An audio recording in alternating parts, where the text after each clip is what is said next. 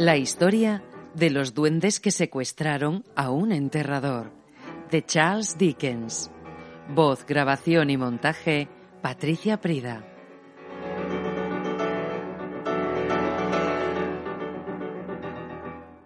En una antigua ciudad abacial, en el sur de esta parte del país, hace mucho, pero que muchísimo tiempo, tanto que la historia debe ser cierta porque nuestros tatarabuelos creían realmente en ella, trabajaba como enterrador y sepulturero del Campo Santo un tal Gabriel Grub.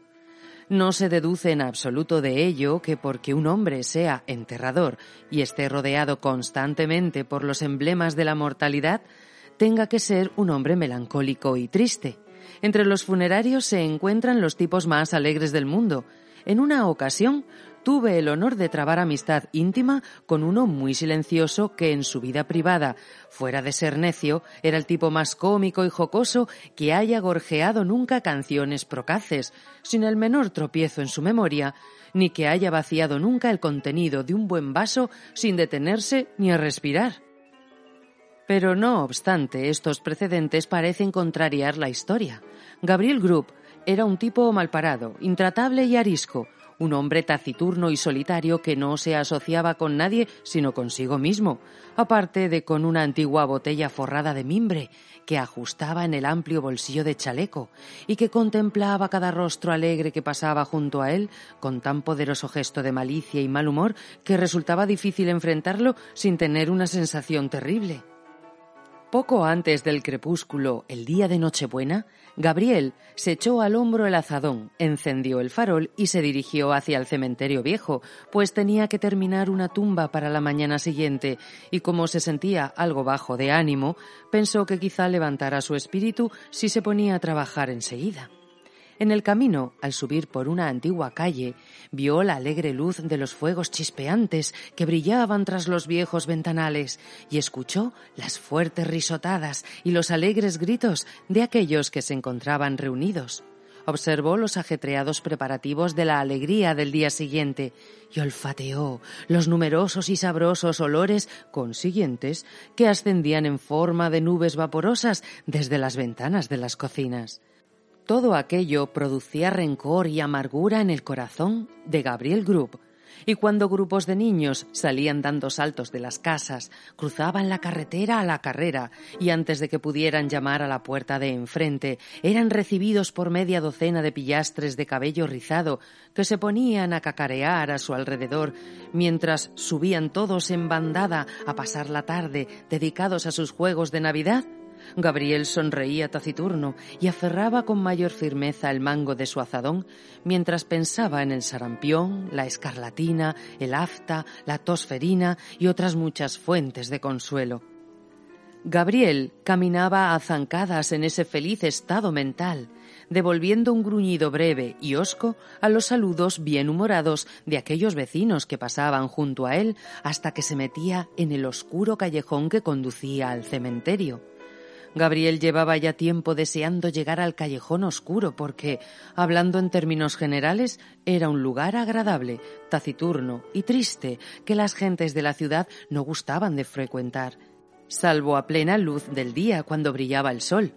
Por ello, se sintió no poco indignado al oír a un joven granuja que cantaba estruendosamente una festiva canción sobre unas navidades alegres en aquel mismo santuario que había recibido el nombre de callejón del ataúd desde la época de la vieja abadía y de los monjes de cabeza afeitada.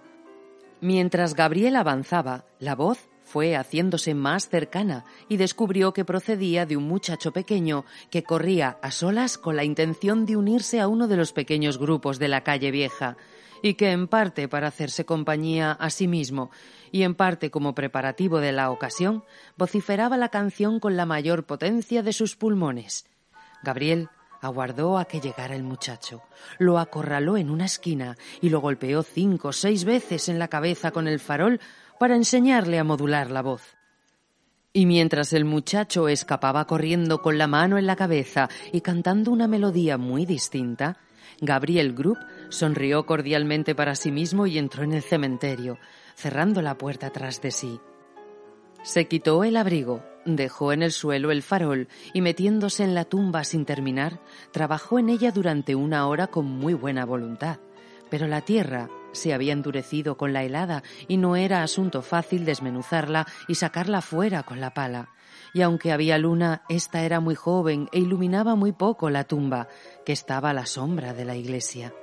En cualquier otro momento, estos obstáculos hubieran hecho que Gabriel Group se sintiera desanimado y desgraciado, pero estaba tan complacido de haber acallado los cantos del muchachito que apenas se preocupó por los escasos progresos que hacía. Cuando llegada la noche hubo terminado el trabajo, miró la tumba con melancólica satisfacción, murmurando mientras recogía sus herramientas. Valiente acomodo para cualquiera, valiente acomodo para cualquiera, unos pies de tierra fría cuando la vida ha terminado, una piedra en la cabeza, una piedra en los pies, una comida rica y jugosa para los gusanos, la hierba sobre la cabeza y la tierra húmeda alrededor. Valiente acomodo para cualquiera, aquí en el Campo Santo. Echó a reír Gabriel Group, sentándose en una lápida que era su lugar de descanso favorito. Fue a buscar entonces su botella. Un ataúd en Navidad, una caja de Navidad.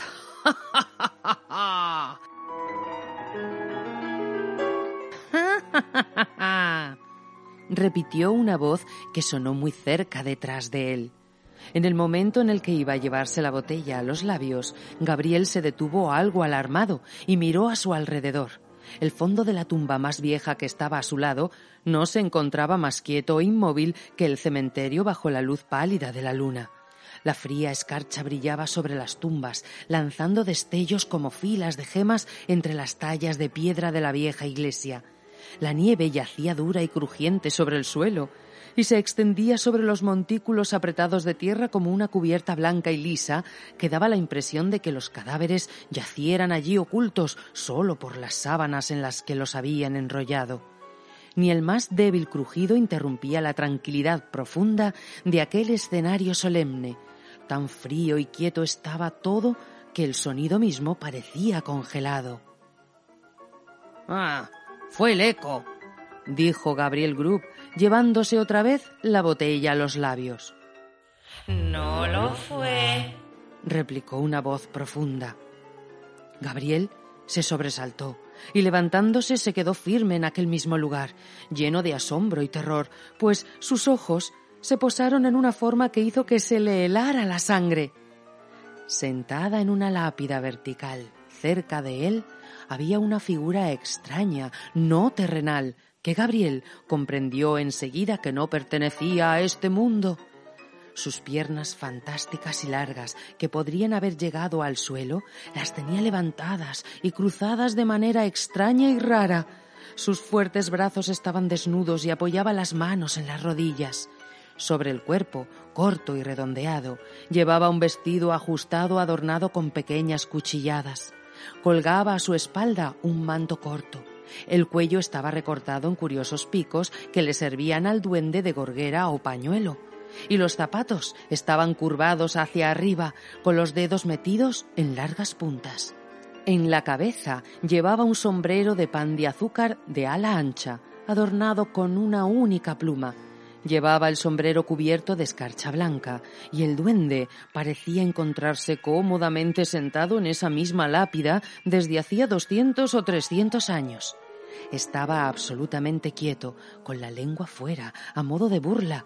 Le sonreía a Gabriel Group con esa sonrisa que solo un duende puede mostrar. No fue el eco, dijo el duende. Gabriel Group quedó paralizado y no pudo dar respuesta alguna. ¿Qué haces aquí en Nochebuena? le preguntó el duende con un tono grave. Eh, eh, he venido a cavar una tumba, señor, contestó tartamudeando Gabriel Group. ¿Y qué hombre se dedica a andar entre tumbas y cementerios en una noche como esta? le dijo el duende. Gabriel Group, Gabriel Group contestó a gritos un salvaje coro de voces que pareció llenar el cementerio. Temeroso, Gabriel miró a su alrededor sin que pudiera ver nada. ¿Qué llevas en esa botella? preguntó el duende. Eh, pues, pues ginebra holandesa, señor, contestó el enterrador temblando más que nunca, pues la había comprado a unos contrabandistas y pensó que quizá el que le preguntaba perteneciera al impuesto de consumos de los duendes. ¿Y quién bebe ginebra holandesa a solas, en un cementerio, en una noche como esta? preguntó el duende. Gabriel Gru, Gabriel Gru. exclamaron de nuevo las voces salvajes.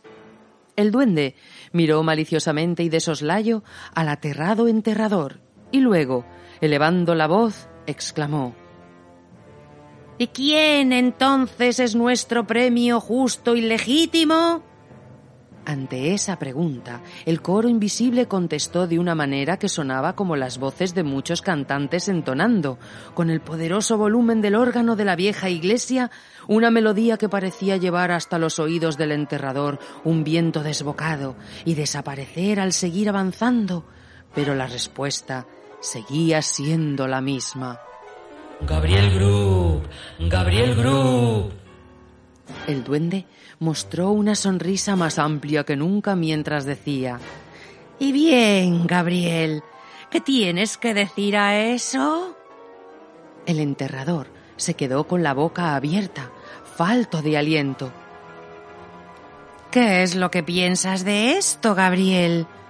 Preguntó el duende, pateando con los pies el aire a ambos lados de la lápida y mirándose las puntas vueltas hacia arriba de su calzado con la misma complacencia que si hubiera estado contemplando en Bond Street las botas Wellingtons más a la moda. Eh, es. es. resulta. Eh, eh, muy curioso, señor, contestó el enterrador medio muerto de miedo. Muy, muy curioso y bastante bonito, pero creo que tengo que regresar a terminar mi trabajo, señor, si no le importa. ¿Trabajo? ¿Qué trabajo? exclamó el duende. La tumba, señor. Preparar la tumba. Volvió a contestar tartamudeando el enterrador. Ah, la tumba, ¿eh? ¿Y quién cava tumbas en un momento en el que todos los demás hombres están alegres y se complacen en ello? Gabriel Group, Gabriel Group. Volvieron a contestar las misteriosas voces.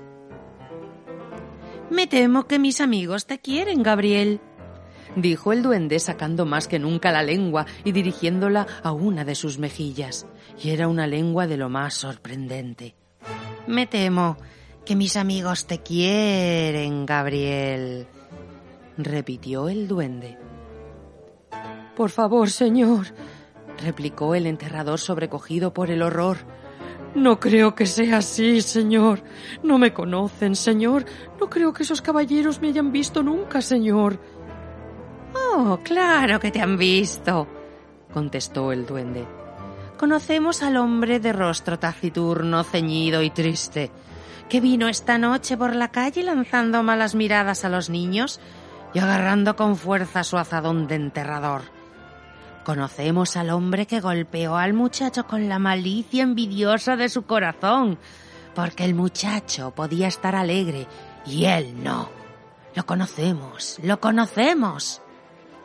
En ese momento el duende lanzó una risotada fuerte y aguda que el eco devolvió multiplicada por veinte, y levantando las piernas en el aire, se quedó de pie sobre su cabeza, o más bien sobre la punta misma del sombrero de pan de azúcar, en el borde más estrecho de la lápida, desde donde con extraordinaria agilidad dio un salto mortal, cayendo directamente a los pies del enterrador plantándose allí en la actitud en que suelen sentarse los sastres sobre su tabla.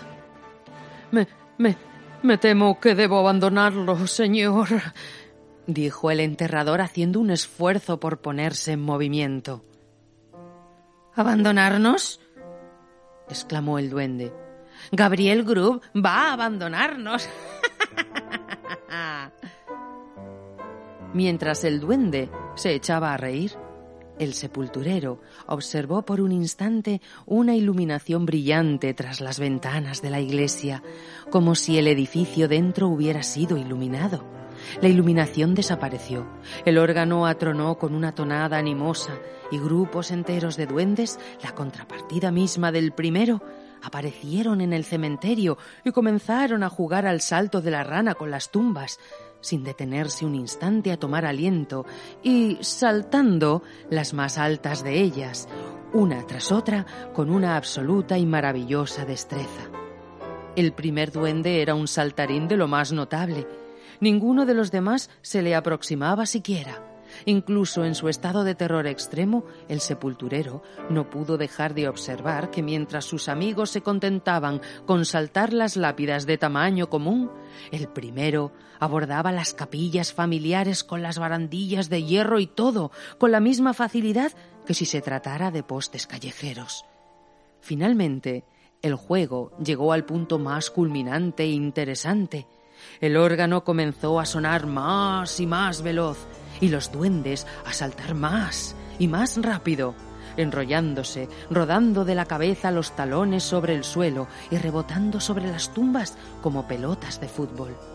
El cerebro del enterrador giraba en un torbellino con la rapidez del movimiento que estaba contemplando y las piernas se le tambaleaban mientras los espíritus volaban delante de sus ojos, hasta que el duende rey, lanzándose repentinamente hacia él, le puso una mano en el cuello y se hundió con él en la tierra.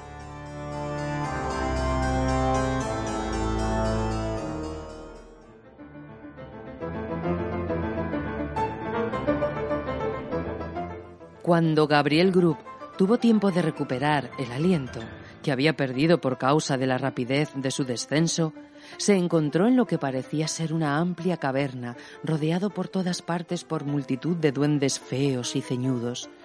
En el centro de la caverna, sobre una sede elevada, se encontraba su amigo del cementerio y junto a él estaba el propio Gabriel Group sin capacidad de movimiento. Hace frío esta noche, dijo el rey de los duendes. Mucho frío. Traigan un vaso de algo caliente.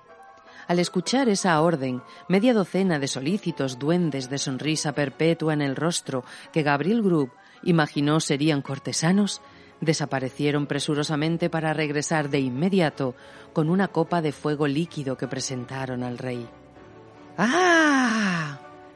gritó el duende, cuyas mejillas y garganta se habían vuelto transparentes mientras se tragaba la llama. Verdaderamente esto calienta a cualquiera. Tráiganle una copa de lo mismo al señor Grub. En vano protestó el infortunado enterrador, diciendo que no estaba acostumbrado a tomar nada caliente por la noche. Uno de los duendes lo sujetó mientras el otro derramaba por su garganta el líquido ardiente. La asamblea entera chilló de risa cuando él se puso a toser y a ahogarse y se limpió las lágrimas que brotaron en abundancia de sus ojos tras tragar la ardiente bebida. ¿Y ahora? Dijo el rey al tiempo que golpeaba con la esquina usada del sombrero de pan de azúcar el ojo del enterrador, ocasionándole con ello el dolor más exquisito.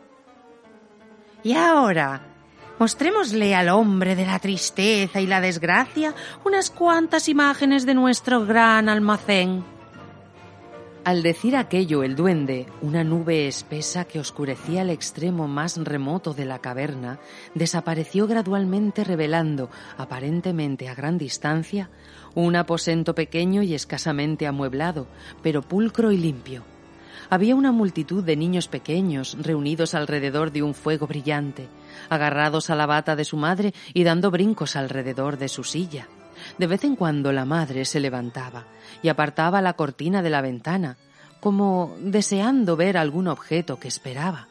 Sobre la mesa estaba dispuesta una comida frugal. Cerca del fuego había un sillón. Se oyó que llamaban a la puerta. La madre la abrió y los niños se amontonaron a su alrededor, aplaudiendo de alegría. Cuando entró, el padre. Estaba mojado y fatigado Se sacudió la nieve de las ropas mientras los niños se amontonaban a su alrededor agarrando su manto, sombrero, bastón y guantes con verdadero celo y saliendo a toda prisa con ellos de la habitación. Después, mientras se sentaba delante del fuego y de su comida, los niños se le subieron en las rodillas y la madre se sentó a su lado y todos parecían felices y contentos pero se produjo casi imperceptiblemente un cambio de la visión. El escenario se alteró, transformándose en un dormitorio pequeño en donde yacía moribundo el niño más joven y hermoso. El color sonrosado había huido de sus mejillas y la luz había desaparecido de sus ojos. Y mientras el sepulturero lo miró con un interés que nunca antes había conocido o sentido, el niño murió. Sus jóvenes hermanos y hermanas se apiñaron alrededor de su camita y le cogieron la diminuta mano, tan fría y pesada.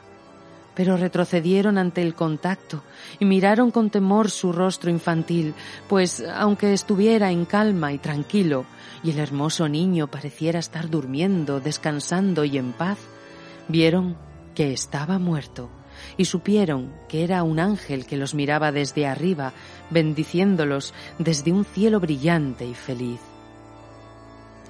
De nuevo la nube luminosa traspasó el cuadro y de nuevo cambió el tema.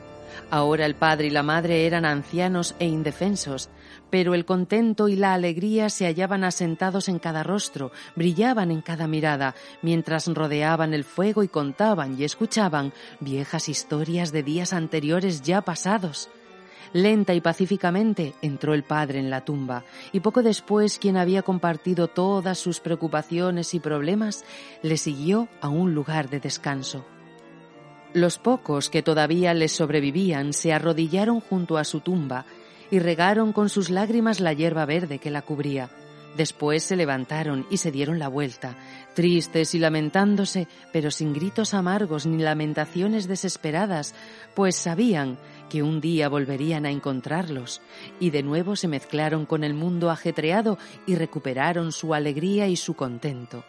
La nube cayó sobre el cuadro y lo ocultó de la vista del sepulturero. ¿Qué piensas de eso? preguntó el duende, volviendo su rostro grande hacia Gabriel Grub. Gabriel murmuró algo en el sentido de que era muy hermoso, y pareció algo avergonzado cuando el duende volvió hacia él sus ojos ardientes. Tú, miserable. exclamó el duende con un tono de gran desprecio. Tú. Parecía dispuesto a añadir algo más, pero la indignación sofocó sus palabras. Levantó una de las piernas que tenía dobladas y, tras sostenerla un momento por encima de la cabeza del sepulturero para asegurar su puntería, le administró a Gabriel Group una buena y sonora patada. Inmediatamente después de eso, todos los duendes que habían estado aguardando rodearon al infeliz enterrador y lo patearon sin piedad de acuerdo con la costumbre establecida e invariable entre los cortesanos de la tierra, quienes patean a aquel al que ha pateado la realeza y abrazan a quien la realeza abraza. Enséñenle algo más, dijo el rey de los duendes. Ante esas palabras desapareció la nube, revelándose ante su vista un paisaje rico y hermoso. Hasta el día de hoy hay otro semejante a menos de un kilómetro de la antigua ciudad abacial. El sol brillaba desde el cielo claro y azul. El agua centelleaba bajo sus rayos, los árboles parecían más verdes y las flores más alegres bajo su animosa influencia. El agua corría con un sonido agradable. Los árboles rugían bajo el viento ligero que murmuraba entre sus hojas. Los pájaros cantaban sobre las ramas y la alondra gorjeaba desde lo alto su bienvenida a la mañana. Sí, era por la mañana, la mañana brillante y fragante de verano, la más diminuta hoja, la brizna de hierba más pequeña estaban animadas de vida. La hormiga se arrastraba dedicada a sus tareas diarias. La mariposa aleteaba y se solazaba bajo los pálidos rayos del sol. Miriadas de insectos extendían las alas transparentes y gozaban de su existencia breve pero feliz. El hombre caminaba entusiasmado con la escena y todo era brillo y esplendor. ¡Tú, miserable! exclamó el rey de los duendes con un tono más despreciativo todavía que el anterior. Y de nuevo el rey de los duendes levantó una pierna y de nuevo la dejó caer sobre los hombros del enterrador. Y otra vez los duendes que asistían a la reunión imitaron el ejemplo de su jefe. Muchas veces la nube se fue y regresó y enseñó muchas lecciones a Gabriel Grub, quien tenía los hombros doloridos por las frecuentes aplicaciones de los pies de los duendes, pero aún así miraba con interés que nada podía disminuir. Vio a hombres que trabajaban con duro esfuerzo y se ganaban su escaso pan con una vida de trabajo, pero eran alegres y felices. Y a los más ignorantes, para quienes el rostro dulce de la naturaleza era una fuente incesante de alegría y gozo, vio a aquellos que habían sido delicadamente alimentados y tiernamente criados, alegres ante las privaciones y superiores ante el sufrimiento, quienes habían superado muchas situaciones duras porque llevaban dentro del pecho los materiales de la felicidad, el contento y la paz. Vio que las mujeres, lo más tierno y frágil de todas las criaturas de Dios, eran a menudo capaces de superar la pena, la adversidad y la tristeza, y vio que era así porque en su corazón llevaban una inagotable fuente de afecto y devoción. Pero sobre todo vio que hombres como él mismo, que refunfuñaban por el gozo y la alegría de los demás, eran las peores hierbas en la hermosa superficie de la tierra, y poniendo todo el bien del mundo contra el mal, llegó a la conclusión de que al fin y al cabo era un mundo muy decente y respetable.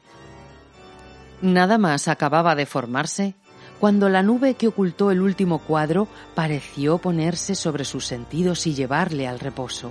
Uno a uno los duendes fueron desapareciendo de su vista y cuando el último de ellos se hubo oído, se quedó dormido. Había despuntado el día cuando despertó Gabriel Grub y se encontró tumbado cuán largo era sobre la lápida plana del cementerio, con el cubre botellas de mimbre vacío a su lado y la capa, el azadón y el farol blanqueados por la helada de la noche anterior, tirados por el suelo. La piedra sobre la que había visto por primera vez al duende se erguía audaz ante él, y la tumba en la que había trabajado la noche anterior no estaba lejana. Al principio empezó a dudar de la realidad de sus aventuras, pero el dolor agudo que sintió en los hombros cuando intentó levantarse le aseguró que las patadas de los duendes no habían sido ciertamente meras ideas. Vaciló de nuevo al no encontrar rastros de huellas en la nieve sobre la que los duendes habían jugado al salto de la rana con las piedras de las tumbas. Pero rápidamente se explicó esa circunstancia al recordar que, siendo espíritus, no dejarían tras ellos impresiones visibles. Por tanto, Gabriel Group se puso en pie tan bien como pudo teniendo en cuenta el dolor de su espalda, y cepillándose la escarcha del abrigo, se lo puso y volvió el rostro hacia la ciudad. Pero era ya un hombre cambiado, y no podía soportar el pensamiento de regresar a un lugar en el que se burlarían de su arrepentimiento y no creerían en su reforma. Vaciló unos momentos y luego se alejó errando hacia donde pudiera, buscándose el pan en otra parte. Aquel día encontraron en el cementerio el farol, el azadón y el cubrebotellas de cestería. Al principio hubo muchas especulaciones acerca del destino del enterrador, pero rápidamente se decidió que se lo habrían llevado los duendes. Y no faltaron algunos testigos muy creíbles que lo habían visto claramente a través del aire a lomos de un caballo castaño tuerto, con los cuartos traseros de un león y la cola de un oso. Finalmente acabaron por creer devotamente en todo aquello, y el nuevo enterrador solía enseñar a los curiosos, a cambio de un ligero emolumento, un trozo de buen tamaño perteneciente a la veleta de la iglesia que accidentalmente había sido coceada por el caballo antes mencionado en su vuelo aéreo y que él mismo recogió en el cementerio uno o dos años después. Desafortunadamente, esas historias se vieron algo enmarañadas por la reaparición no esperada del propio Gabriel Grub unos diez años más tarde, como un anciano reumático y andrajoso, pero contento. Le contó su historia al clérigo y también al alcalde, y con el curso del tiempo aquello se convirtió en parte de la historia, y en esa forma se ha seguido contando hasta hoy Los que creyeron en el relato del trozo de veleta, habiendo colocado mal su confianza en otro tiempo, dejaron de predominar y se apartaron de esa historia. Trataban de parecer lo más sabios que pudieran, encogiéndose de hombros, tocándose la frente y murmurando algo parecido a que Gabriel Grub se había bebido toda la ginebra de Holanda y se quedó dormido sobre una lápida plana. Y luego trataban de explicar lo que se suponía que él había presenciado en la caverna de los duendes, diciendo que había visto el mundo y se había hecho más sabio. Pero esta opinión, que en absoluto fue popular en ningún momento, acabó gradualmente por desaparecer, y sea como sea, puesto que Gabriel Group se vio afectado por el reumatismo al final de sus días, la historia tiene al menos una moraleja, aunque no pueda enseñar otra mejor. Y es que si un hombre se vuelve taciturno y bebe solo en la época de Navidad, no por ello va a decidir ser mejor. Los espíritus puede que no vuelvan a ser tan buenos ni estar dispuestos a presentar tantas pruebas como aquellos a los que vio Gabriel Group en la caverna de los duendes.